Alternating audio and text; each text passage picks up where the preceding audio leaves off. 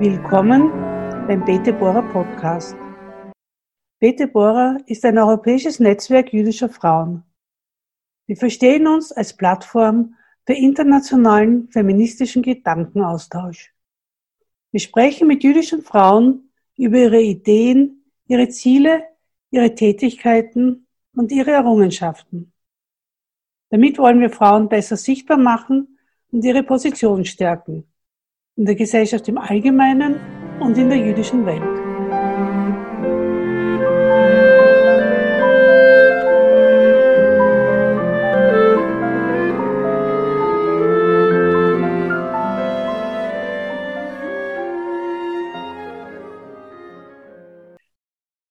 Willkommen zum Bete Borak Podcast.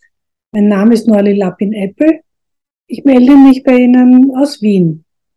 Und hier bei mir sitzt auch mein heutiger Gast, Dora Stein. Dora Stein wurde als älteste von vier Töchtern von Holocaust-Überlebenden geboren. Ihre Eltern hatten in Ungarn geheiratet und waren nach der Machtübernahme der Kommunisten 1948 nach Wien übersiedelt. Während Doras Vater ein religiös gebildeter, gläubiger Jude war, war ihre Mutter säkular. Die Ehe war trotzdem glücklich. Und Dwora trat, was ihre Einstellung zur Religion betraf, in die Fußstapfen ihrer Mutter. Ihr Vater verdiente den Lebensunterhalt der Familie als Kaufmann.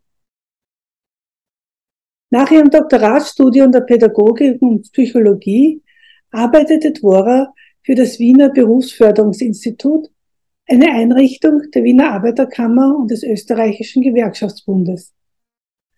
Damit begann ihre eindrucksvolle Karriere bei der Gewerkschaft. Hatte sie am Berufsförderungsinstitut noch auf dem Gebiet der Aus- und Weiterbildung gearbeitet, so war sie von 1983 bis 1989 als Sekretärin im Landessekretariat Steiermark der Gewerkschaft für Privatangestellte, GPA, für die Sektion Geld, Kredit und die Sektion Sozialversicherung zuständig.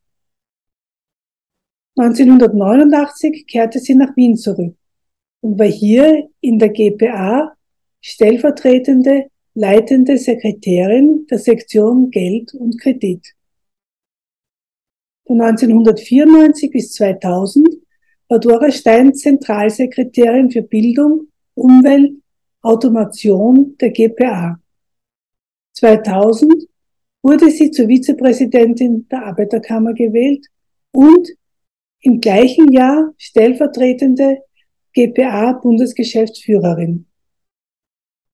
Fünf Jahre später, 2005, übernahm sie die Bundesgeschäftsführung der GPA.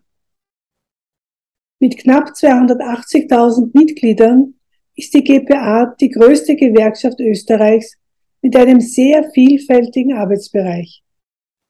Die GPA repräsentiert die Wirtschaftsbereiche von Handel und Industrie über Banken, Sparkassen und Versicherungen bis zur Forschung, Erwachsenenbildung, Gesundheit und Soziales. 2007 wurde Dora Stein Mitglied des Vorstands des österreichischen Gewerkschaftsbundes. Zu ihren zahlreichen anderen Funktionen gehörten und gehören Aufsichtsratsposten im Berufsförderungsinstitut Wien, wo sie Vorsitzende zwischen 2013 und 2018 war, oder im Jüdischen Museum Wien, wo sie Vorsitzende seit Juni 2014 ist. Weiters war sie Mitglied des Universitätsrates der Universität Wien von März 2008 bis Februar 2013, um nur einige zu nennen. Neu hinzugekommen ist, und darüber werden wir uns im Folgenden unterhalten, ein verstärktes Engagement Dvoras in der jüdischen Gemeinde in Wien. Hallo Dvora, ich freue mich sehr, dich hier zu sehen. In einem Artikel in Emma weist Sibylle Hamann zu Recht darauf hin, dass du nicht dem Klischeebild eines Gewerkschaftlers, und ich verwende absichtlich die männliche Form, entsprichst.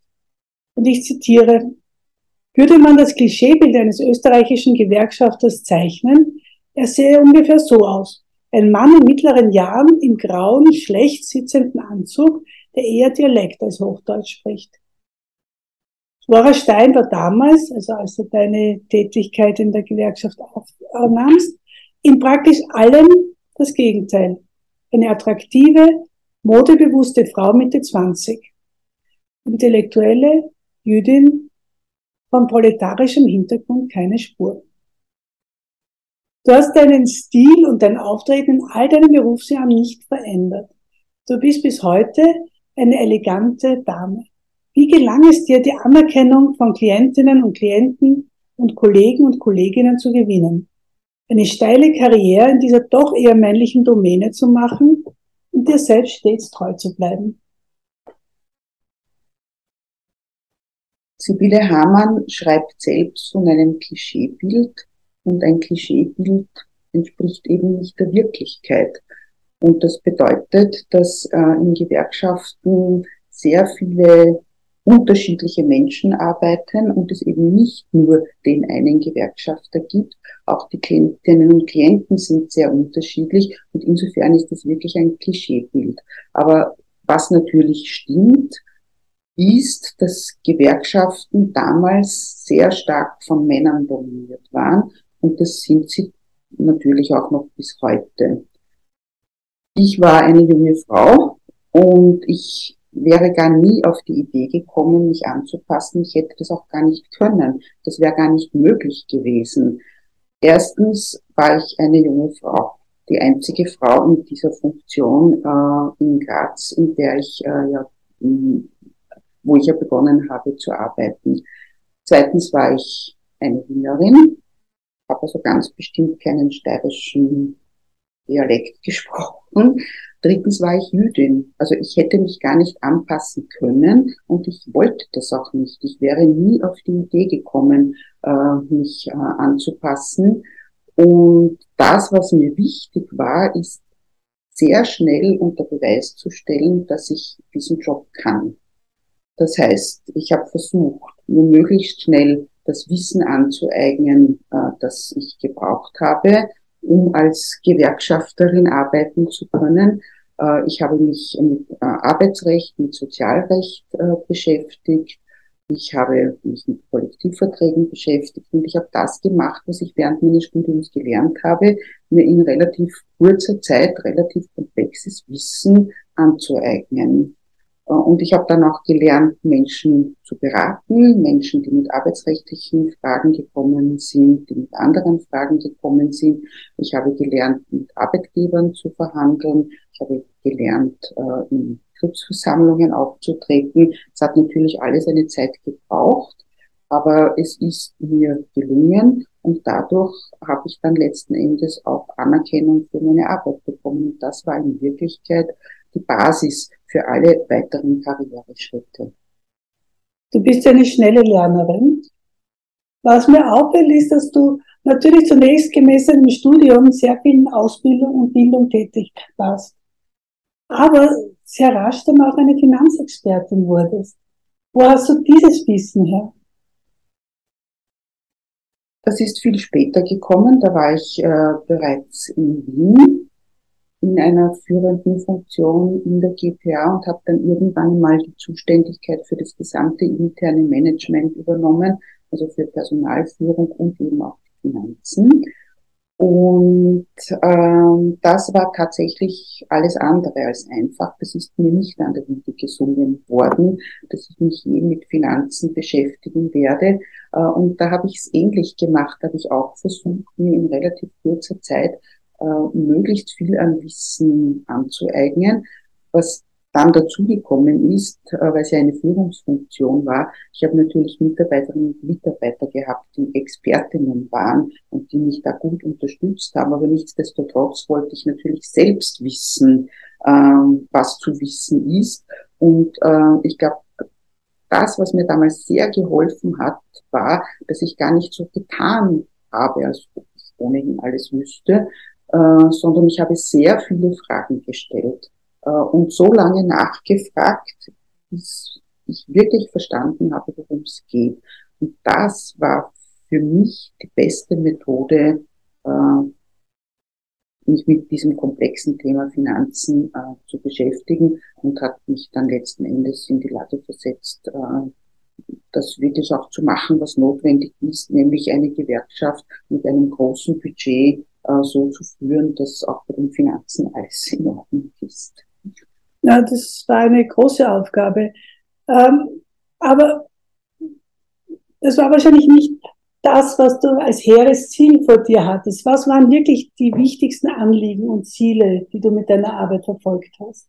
Das habe ich natürlich nicht als hehres Ziel vor Augen gehabt. Ähm, das, was mir wichtig war, warum ich äh, schon in sehr jungen Jahren gesagt habe, dass ich gerne äh, für die Gewerkschaft arbeiten möchte, war, äh, dass mir Gerechtigkeit immer ein großes Anliegen war. Und wenn man in einer Gewerkschaft arbeitet, dann wird man nicht nur mit Ungerechtigkeit, sondern mit Unrecht konfrontiert. Da wird Menschen wirklich etwas vorenthalten. Und mein Ziel war es, arbeitenden Menschen zu ihrem Recht zu verhelfen. Das war ein ganz starkes Motiv für mich. Äh, und äh, es ist aber auch noch was anderes dazu gekommen. Gewerkschaften spielen ja in der Lohnfindung eine große Rolle. Und da geht es immer darum, dass arbeitende Menschen einen gerechten Anteil bekommen. Und wie ich dann die Gelegenheit gehabt habe, selbst Kollektivvertragsverhandlungen äh, zu führen, äh, habe ich das Gefühl gehabt, damit leiste ich wirklich einen, gemeinsam mit anderen natürlich, weil alleine kann man wenig bewegen, damit leiste ich gemeinsam mit anderen einen wichtigen Beitrag äh, dazu, äh, dass äh, Arbeitnehmerinnen und Arbeitnehmer einen gerechten Anteil vom Kuchen sozusagen bekommen. Das war ein wichtiges Ziel für mich äh, und ein ganz wichtiges Ziel äh, war für mich äh, etwas zur Gleichstellung von Frauen und Männern beizutragen. Wie ich begonnen habe zu arbeiten, war da noch unglaublich viel zu tun. Es ist auch jetzt noch viel zu tun, aber da einen Beitrag zu leisten, das war mir ein ganz großes Anliegen. Man hört ja immer wieder, dass die Pandemie die Lage der Frauen eher verschlechtert hat. Wie siehst du das? Ich glaube, dass es insgesamt, äh, was die Lage der Frauen betrifft, äh, wieder Rückschritte gibt. Äh, da mag die Pandemie ihres dazu beigetragen haben, aber sicher nicht nur die Pandemie. Aber natürlich ist es so, dass äh, Frauen in schwierigen Zeiten eher für das Wohlergehen der Familie zum Beispiel zuständig sind und äh, ihnen zugemutet wird, ihren Job im Homeoffice zu machen und sich zusätzlich noch um Kinder und andere Familienangehörige zu kümmern. Äh, natürlich wird vieles auf dem Rücken der Frauen ausgetragen. Das hat mit der Pandemie zu tun, aber nicht nur mit der Pandemie. Äh, wir reden ja in Österreich darüber, dass äh, es in absehbarer Zeit einen Pflegenotstand geben wird, weil einfach Pflegekräfte fehlen werden. Und meine große Sorge ist, äh, dass auch das auf dem Rücken der Frauen ausgetragen werden wird. Weil wenn es zu wenig Pflegekräfte gibt, äh, dann bleibt dieses Problem in den Familien und dort bei den Frauen. Und umso wichtiger ist es, dass da wirklich etwas geschieht. A, dass äh, man investiert in die Ausbildung von Pflegekräften, B, dass sie ordentlich bezahlt werden, C, dass sie Arbeitsbedingungen vorfinden, die es ihnen ermöglichen, diesen Beruf äh, äh auszuüben, weil nur dann äh, werden wir weitere Rückschritte vermeiden können. Ich denke mir, die Gleichstellung der Frau ist auch eine Bildungsarbeit und das ist ja dein Gebiet.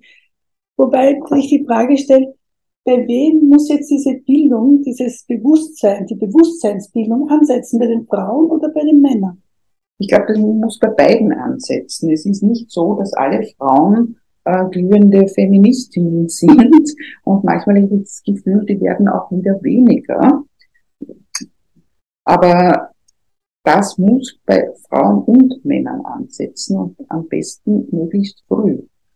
Ähm, und auch da ist immer noch ähm, sehr, sehr viel zu tun, weil ich schon auch Rückschritte registriere. In welcher Hinsicht? Ich muss zum Beispiel immer wieder äh, Debatten darüber führen, ob eine Sprache, in der Männer und Frauen vorkommen, wichtig ist oder ob das ein Luxusthema ist. Für mich ist das kein Luxusthema. Wir haben vorher von Bildung und Bewusstseinsbildung gesprochen. Bewusstseinsbildung hat sehr viel mit Sprache zu tun. Und wenn äh, Frauen äh, in der Sprache nicht präsent sind, dann halte ich das für ein großes Problem und alles andere äh, und, und nicht für ein Luxusproblem. Das ist zum Beispiel ein Punkt, ähm, wo ich auch immer wieder Rückschritte orte. Ähm, es ist immer noch so, dass Frauen äh, weniger verdienen als Männer. Da gibt es viele Gründe dafür. Ein Hauptgrund ist, äh, dass Frauen, sehr viele Frauen, immer noch hauptsächlich in Teilzeit arbeiten weil Frauen in Österreich immer noch als Dazuverdienerinnen gelten. Und wenn man nur Teilzeit arbeitet, dann kriegt man auch nur eine Teilzeit Geld und dann hat man später auch nur eine Teilzeitpension und damit ist der Weg in die Altersarmut vorgezeichnet. Damit ist der Weg in die Altersarmut wirklich vorgezeichnet und das, was notwendig wäre, ist tatsächlich, äh, dass Familienarbeit gerecht zwischen Männern und Frauen aufgeteilt wird. Und was dazu notwendig ist, ist, dass Männer beruflich weniger arbeiten und Frauen beruflich mehr arbeiten. Das ist der beste Weg, um Gleichstellung zu erreichen. Ja, äh, wir haben in den letzten Jahren eigentlich eine Erosion der Position der Sozialpartner gesehen. Jetzt dürfte sich das aber wieder zum Positiven ändern. Damit wird auch die Position der Gewerkschaften verstärkt. Ja, wobei Gewerkschaften haben immer eine starke Position gehabt, vor allem in Österreich auch. Und was aber spürbar ist, dass in Krisenzeiten Gewerkschaften stärker gefragt sind als in Zeiten, in denen es sehr gut geht. Und an Krisen gibt es ja in den letzten Jahren wahrhaftig keinen Mangel. Äh, die Pandemie hat zu einer großen Krise geführt, auch zu einer großen wirtschaftlichen Krise geführt. Äh, da war es notwendig, dafür zu sorgen, dass Arbeitnehmerinnen und Arbeitnehmer gut durch die Krise kommen. Und da gibt es in Österreich ein gutes Instrument aus der Kurzarbeit. Und Kurzarbeit gibt es nicht ohne Gewerkschaften, weil es ja immer auch auf die Bedingungen ankommt, äh, unter denen man kurz arbeitet. Äh, und da spielen Gewerkschaften eine ganz große Rolle. Und da hat sich die Sozialpartnerschaft und die Tatsache, dass es in Österreich starke Gewerkschaften gibt, sehr bewährt. Sehr bewährt. Wir erleben jetzt eine Krise infolge des Angriffskriegs auf die Ukraine. Auch da wird es darum gehen, äh, dass Arbeitnehmerinnen und Arbeitnehmer nicht zu den Hauptleidtragenden gehören. Äh, und da kommt Gewerkschaften eine ganz wichtige Rolle zu, wenn es eben um äh, Lohn- und Gehaltsverhandlungen geht. Oder auch zum Beispiel, wenn es darum geht, die Folgen der Energie, Energiekrise zu mildern. Ähm, der ÖGB hat ja ein Modell für einen Strompreisdeckel vorgelegt und äh, so wie die Verhandlungen jetzt laufen, ähm, wird sich äh, der Strompreisdeckel äh, oder Energiepreisdeckel in Österreich sehr stark an diesem Modell äh, orientieren. Und das zeigt, welche Rolle und welche Bedeutung äh, die Gewerkschaften in Österreich haben. Ja, sehr interessant, dass Während die Opposition sehr gegen die derzeitig angepeilte Lösung ist, sind ÖGB und Arbeiterkammer stehen hinter den Regierungsentscheidungen. Nicht voll inhaltlich, ich glaube, da ist schon noch einiges zu tun, aber es gibt Gespräche, es gibt Verhandlungen, die die, die Gewerkschaft ähm, eingebunden äh, ist. Und das wird dazu führen, dass es letzten Endes wahrscheinlich einen Kompromiss geben wird, aber einen Kompromiss, der für die Arbeitnehmerinnen und Arbeitnehmer äh, Entlastungen bringen wird. Wir haben jetzt einiges über Rückschritte gehört, speziell auf dem Gebiet der Frauen. Auf welche Errungenschaften bist du besonders stolz?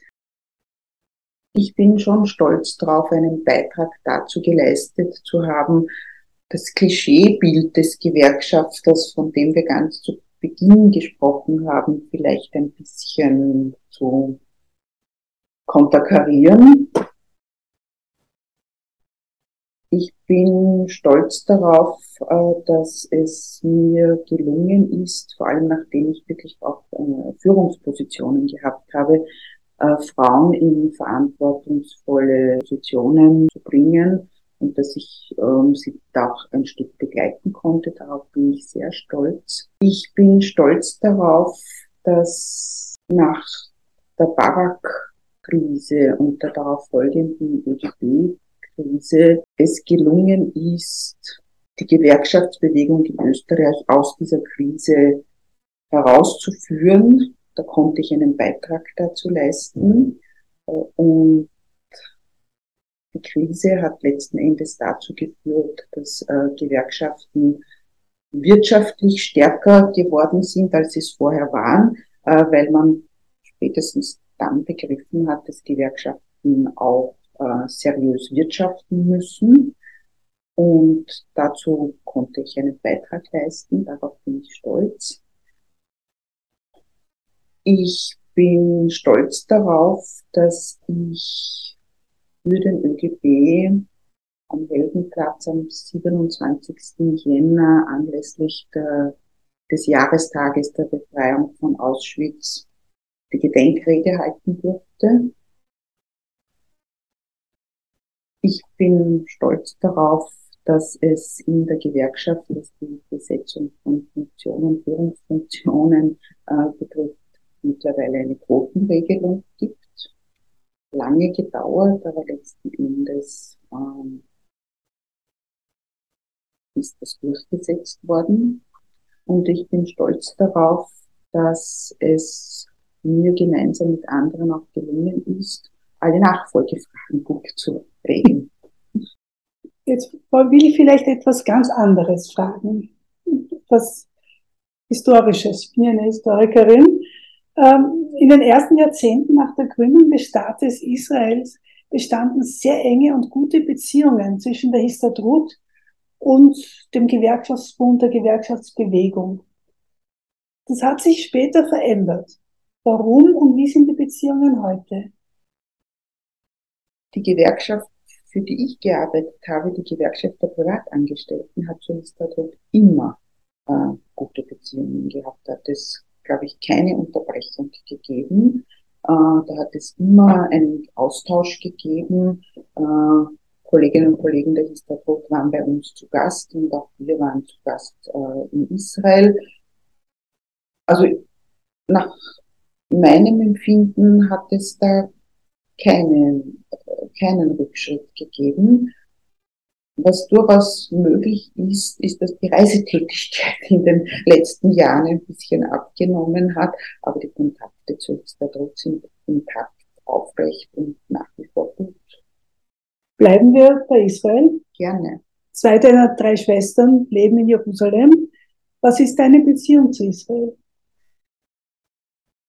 Äh, ich wollte nie nach Israel auswandern. Ich wollte nicht in Israel leben. Ich war das erste Mal in Israel im Alter von 17 Jahren und war schon sehr beeindruckt. Aber ich hätte mir nicht vorstellen können, dort leben können, dort leben zu wollen. Dazu war ich irgendwie zu sehr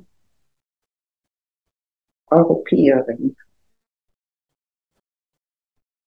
Für meine Schwestern war das anders. Meine Schwester Edith hat sich sehr jung dazu entschlossen, nach Israel zu gehen. Und sie wollte unbedingt in Israel studieren, hat alle Prüfungen bestanden und ist dann äh, nach Israel gegangen, um dort zu studieren. Meine, unsere jüngste Schwester Silvia hat ihren Mann der Israeli ist in Wien kennengelernt und ist dann seinetwegen nach Israel gegangen.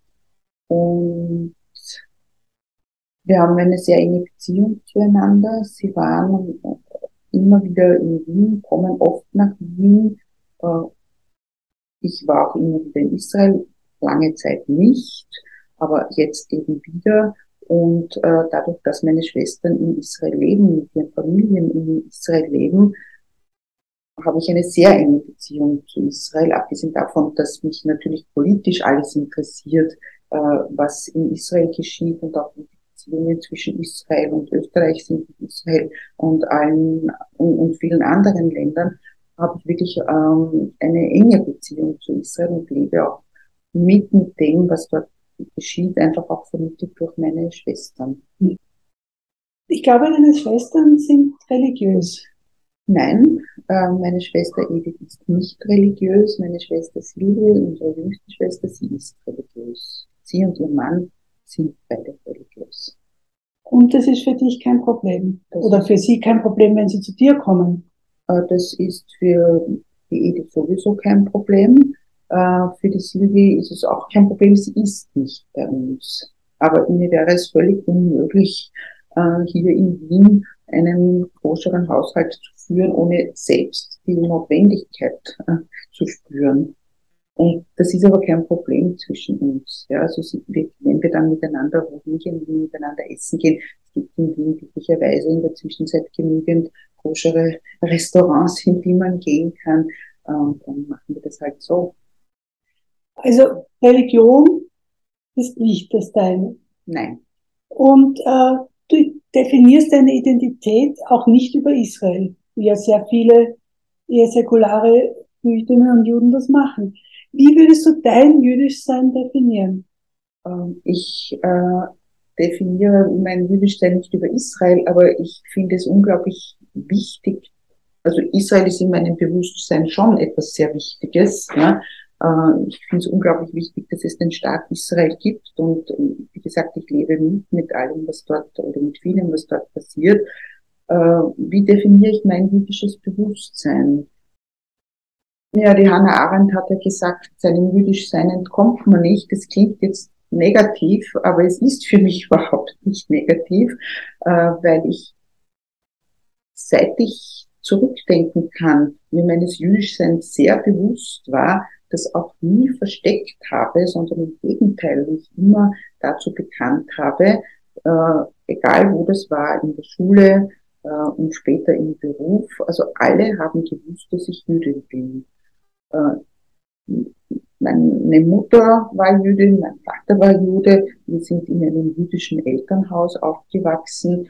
Äh, durch auch die Leidensgeschichte meiner Familie sind wir sehr früh mit der Tatsache konfrontiert worden, was jüdisch sein im Europa des 20. Jahrhunderts auch bedeutet hat, nämlich sehr viel Leid, unbeschreibliches Leid. Damit sind wir früh konfrontiert worden.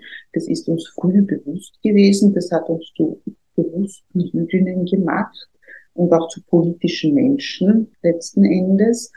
Und ähm, wie gesagt, jeder, der mit mir zu tun gehabt hat und zu tun hat, hat immer gewusst, äh, dass ich Jüdin bin. Ja, das sieht man schon an deinem Namen. Also Dvora und ja. Stein, das ist ja. schon ziemlich eindeutig. ja. ja, wobei das äh, ist ganz spannend, weil meine Eltern haben mich hier Gertrude Deborah genannt. Und den Namen Gertrude wollte ich nie. Und ich habe meine Eltern gefragt, bitte, warum habt ihr mich Gertrude genannt? Und gesagt, ja, weil das ein deutscher Name ist und wir nicht wollten, dass du dich da von anderen unterscheidest.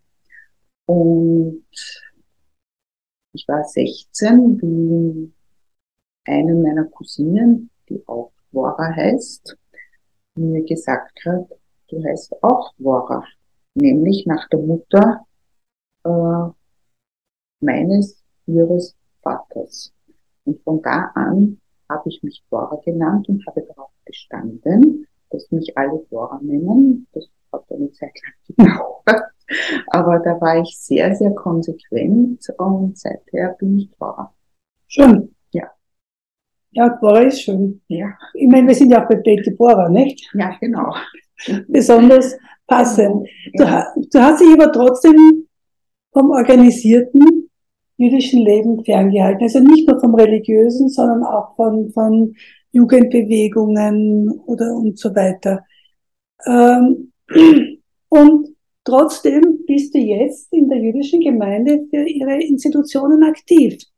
Du bist im Aufsichtsrat des Jüdischen Museums Wien. Dort vertrittst du zwar die Eigentümerin also die Stadt Wien.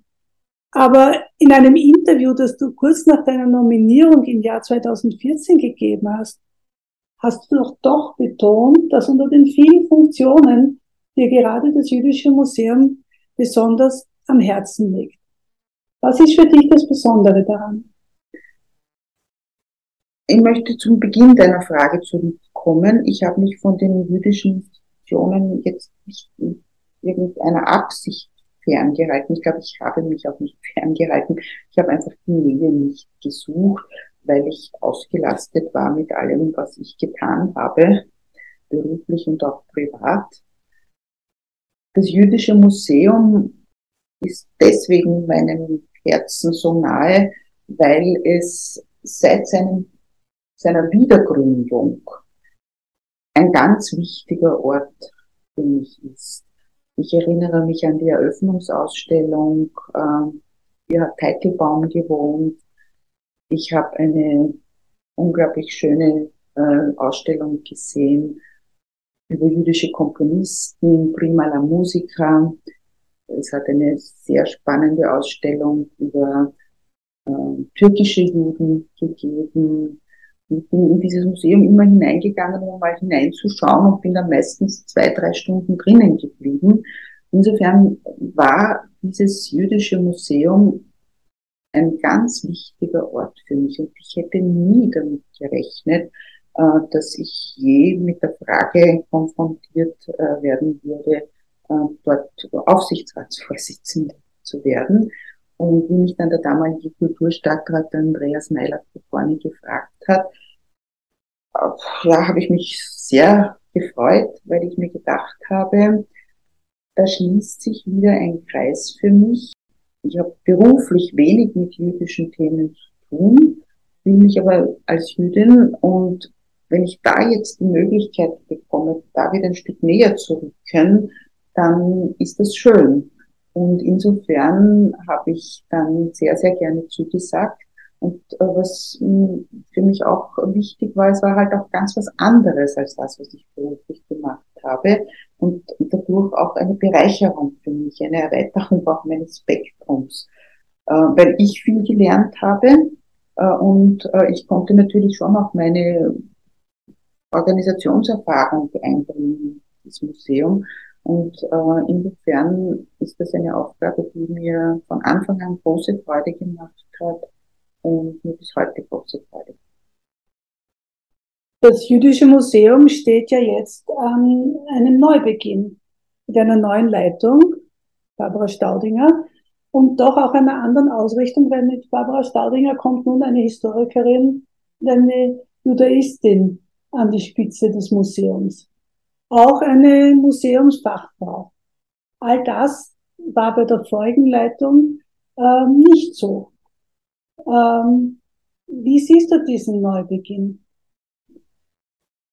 Barbara Staudinger hat sich ja nach einer internationalen Ausschreibung äh, bei einem Hearing mit ihrem Konzept durchgesetzt, hat die Findungskommission, zu der ich auch gehört habe, wirklich überzeugt. Und äh, natürlich wird sie andere Akzente setzen als ihre Vorgängerin.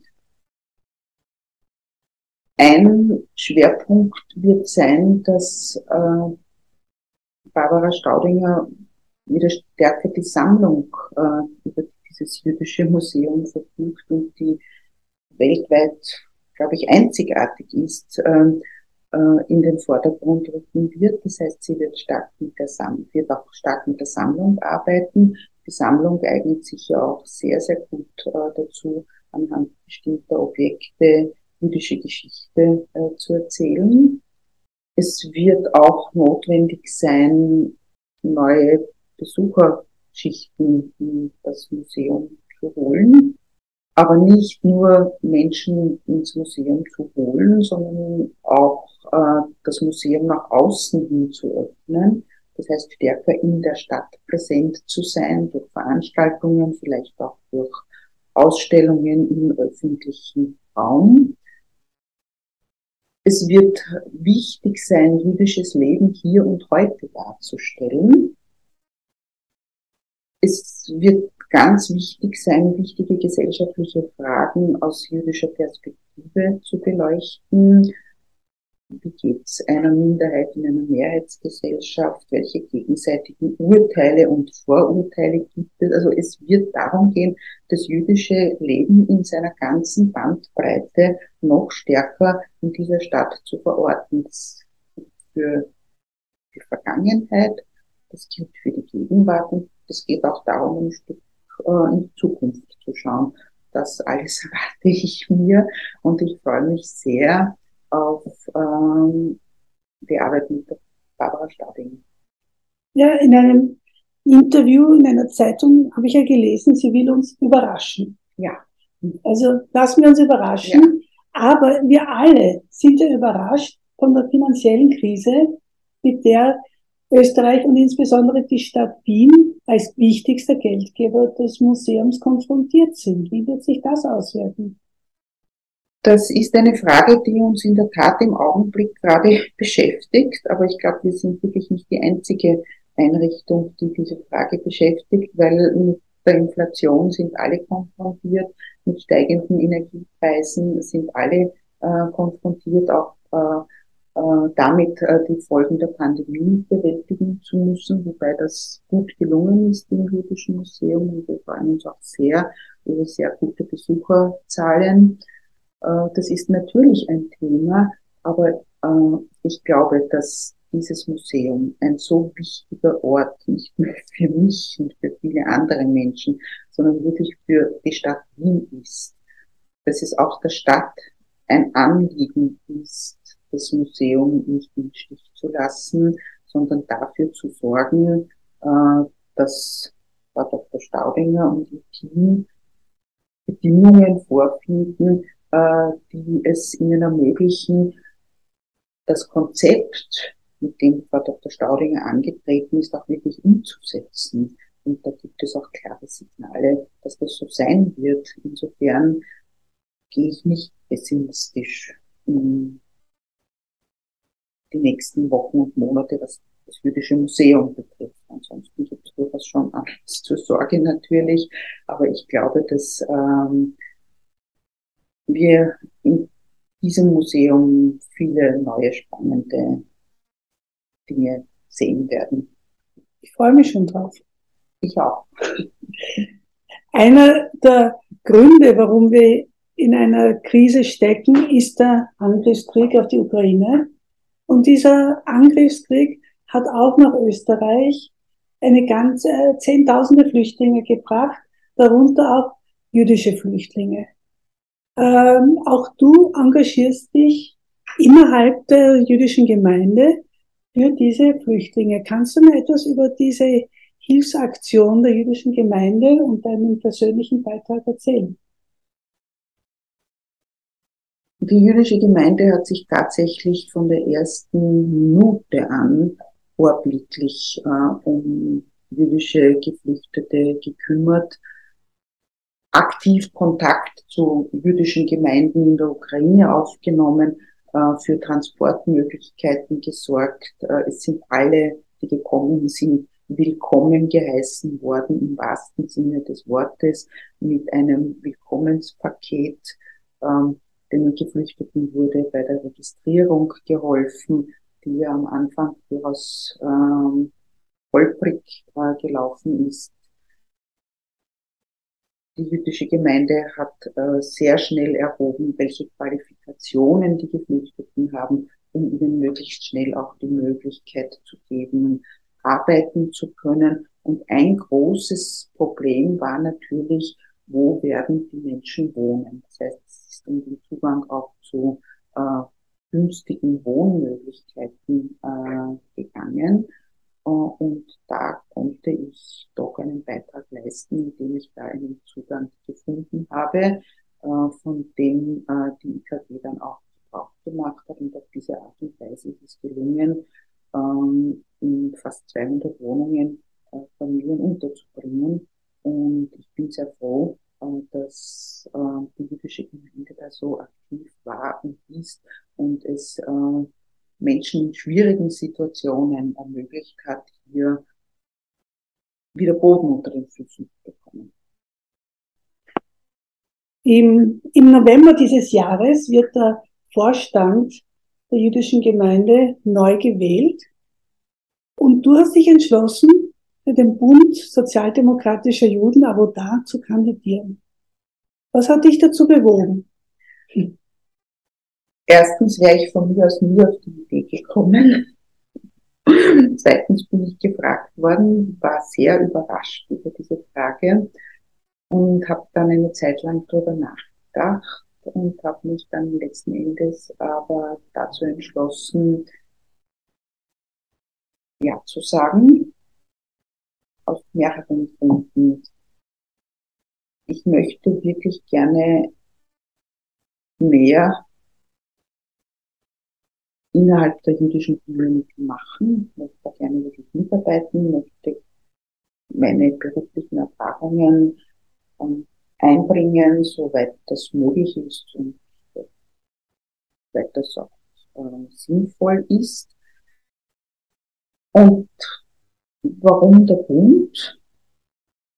Ich glaube, aufgrund meiner Berufstätigkeit ist klar, dass ich mich immer für andere Menschen versucht habe einzusetzen, äh, dass mir Gerechtigkeit ein großes Anliegen ist, soziale Gerechtigkeit ein großes Anliegen ist.